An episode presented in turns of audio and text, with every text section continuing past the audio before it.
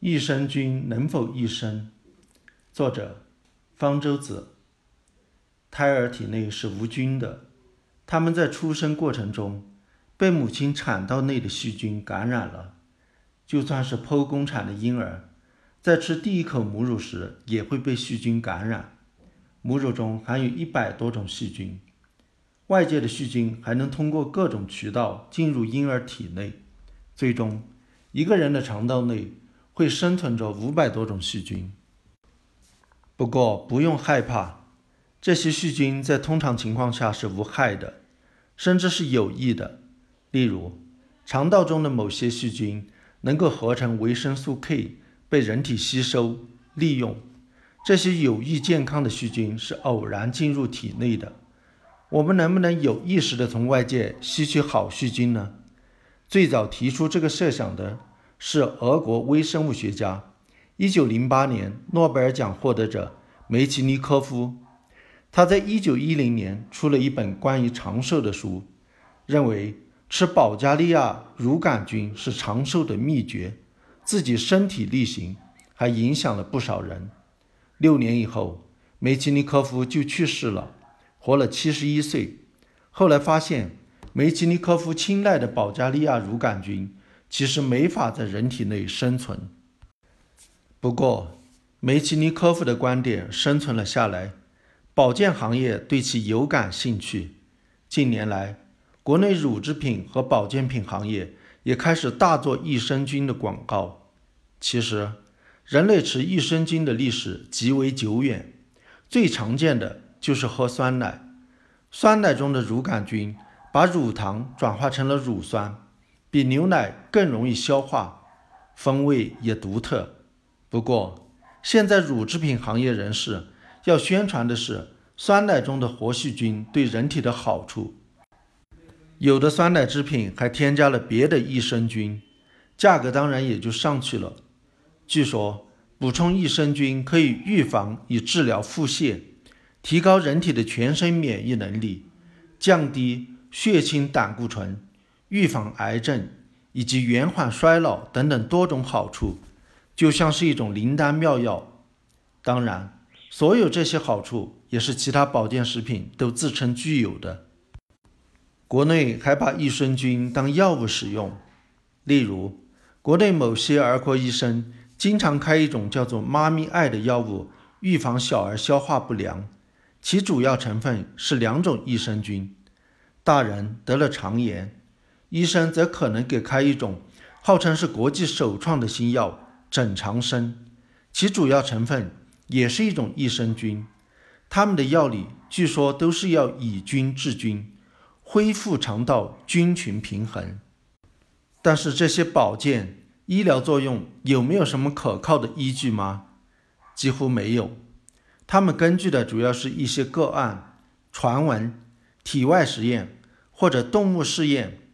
缺乏严格的临床试验的验证，不同的临床试验的结果往往是互相冲突的。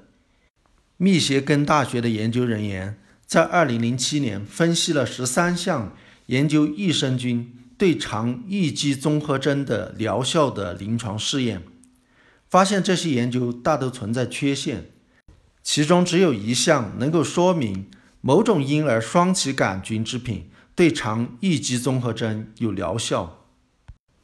即使益生菌真的有益身体健康，想要补充它也不容易，并不像保健行业的人士或者某些医生设想的那么简单。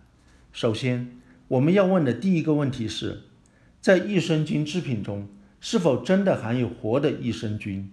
如果是死的细菌，那么是不会有任何用处的。要让细菌一直保持必要的活性，并非轻易可以做到。是要有良好的质量控制和储存条件的。国外研究人员曾经对市场上五十五种益生菌产品做了调查，发现三分之一以上不含有活细菌，而只有百分之十三含有标签上所说的那种益生菌。就算你吃的益生菌制品质量可靠、储存恰当，细菌还有活性，接下来的问题就是。它们是否能够安然无恙地到达结肠？结肠的环境较适合细菌生存，是肠道细菌的主要栖息地。但是饮食中的细菌在抵达那里之前，要经过两关。第一关是胃，胃液的强酸性和所含的消化酶能够杀死、消化掉大多数细菌。第二关是小肠，那里的胆汁酸和消化酶也会对细菌造成破坏。而且由于小肠的环境是碱性的，那些不怕胃酸的细菌到了小肠可能就适应不了了。英国里丁大学的研究人员曾经模拟胃肠的环境，对益生菌的生存能力进行测试，发现乳杆菌能抗胃酸，却难以抗小肠环境，而双歧杆菌则倒了过来。就算益生菌顺利地通过了胃和小肠的双重考验，抵达了结肠，那么它们是否能对那里的菌群平衡产生影响呢？一杯酸奶。或者一份益生菌制剂所含的细菌数大约是几亿个，听上去似乎不少，但是肠道内的细菌总数有上百万亿个，一比就微不足道了。而且益生菌产品只含有一种或者几种细菌，而肠道细菌的种类多达几百种，要让数量如此少的几种益生菌去影响数量如此巨大。种类如此复杂的菌群平衡是非常困难的。李丁大学的研究人员在体外模拟大肠菌群环境，加入益生菌后，发现它们对大肠细菌的总量毫无影响。益生菌产品中的益生菌，即使能顺利抵达大肠，也不一定能在那里生存繁衍下来。